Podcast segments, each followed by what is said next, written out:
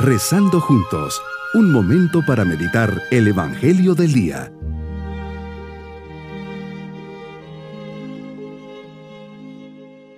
En este día domingo de la tercera semana del tiempo ordinario, bajo su mirada llena de amor le decimos, Señor, hoy quiero contemplar tu grandeza, me basta pensar por un momento en la maravilla que esconde una montaña, en la variedad de sus colores y de sus plantas.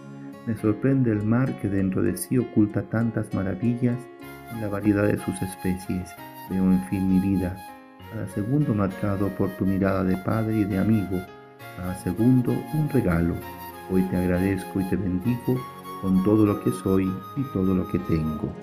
Meditemos en el Evangelio de San Lucas capítulo 1 versículos 1 al 4, capítulo 4 versículos 14 al 21. Hoy Lucas escribe a Teófilo, que en griego significa amigo de Dios. Todos quieren transmitir lo que han vivido junto a ti. Por eso él se presenta como uno de quien se ha cumplido estos acontecimientos y los quiere transmitir de forma ordenada. Por eso habla de ti. ¿Qué dice de ti? Señor, primero que estás lleno de la fuerza del Espíritu. Regresas a Galilea y tu fama se va extendiendo por toda la región. Enseñabas en las sinagogas y todo el mundo hablaba bien de ti.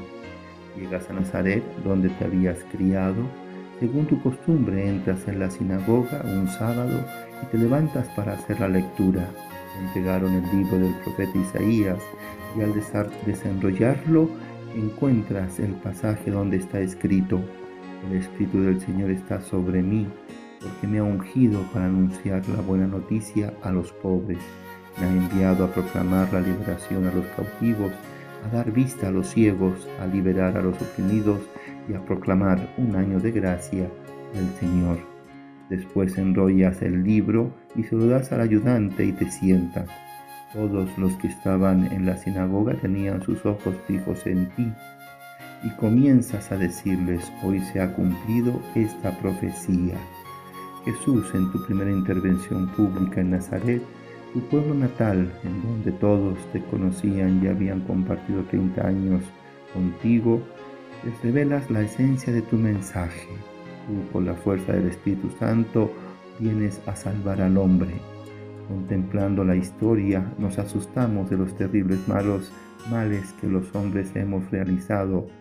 Cuánta zozobra, dolor, angustia y miedos en medio de nuestra sociedad. Solo basta recordar las guerras mundiales con la destrucción y muerte que trajeron consigo, regímenes totalitarios que acabaron con la vida de millones de personas en Rusia, Alemania, las antiguas colonias africanas. El mal parece una sombra que nos devora y nosotros con la impotencia de no poder hacer nada, sin posibilidad de cambio. En esa oscuridad resuena tu mensaje. He venido a traer la salvación, la buena nueva, la liberación. Recuerdo con emoción las palabras del Papa San Juan Pablo II al abrir el tercer milenio volver los ojos al rostro de Cristo, único Salvador del mundo, ayer, hoy y siempre. Hemos comenzado un nuevo año y no viene mal pararnos a pensar. Me doy cuenta de que necesito un Salvador que me, que me salve de mis pecados. Me siento salvado por Cristo, le veo como mi Salvador o en cambio siento que no necesito ayuda de nadie y yo solo puedo triunfar. He optado por la desesperación ante la difícil situación del mundo. Duc in altum, rema mar adentro, nos decía San Juan Pablo II.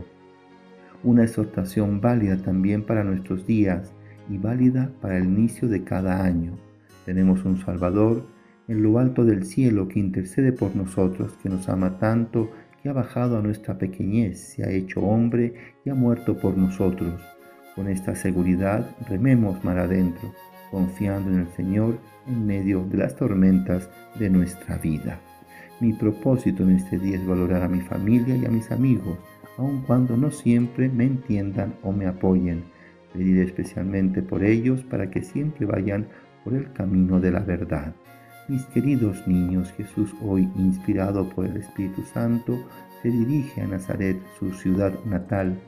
Ahí Estando en la sinagoga, le pasan como de costumbre la Sagrada Escritura y le toca el pasaje del profeta Isaías, en la que se presenta como el que viene a liberar, sanar, guiar por el camino del bien y de la libertad. Así deja clara su misión entre su misma gente. Qué admirable es Jesús, que todo lo tiene tan claro y sabe perfectamente para qué había venido a este mundo, a salvar al hombre. Y nos vamos con su bendición. Y la bendición de Dios Todopoderoso, Padre, Hijo y Espíritu Santo, descienda sobre todos nosotros. Bonito día.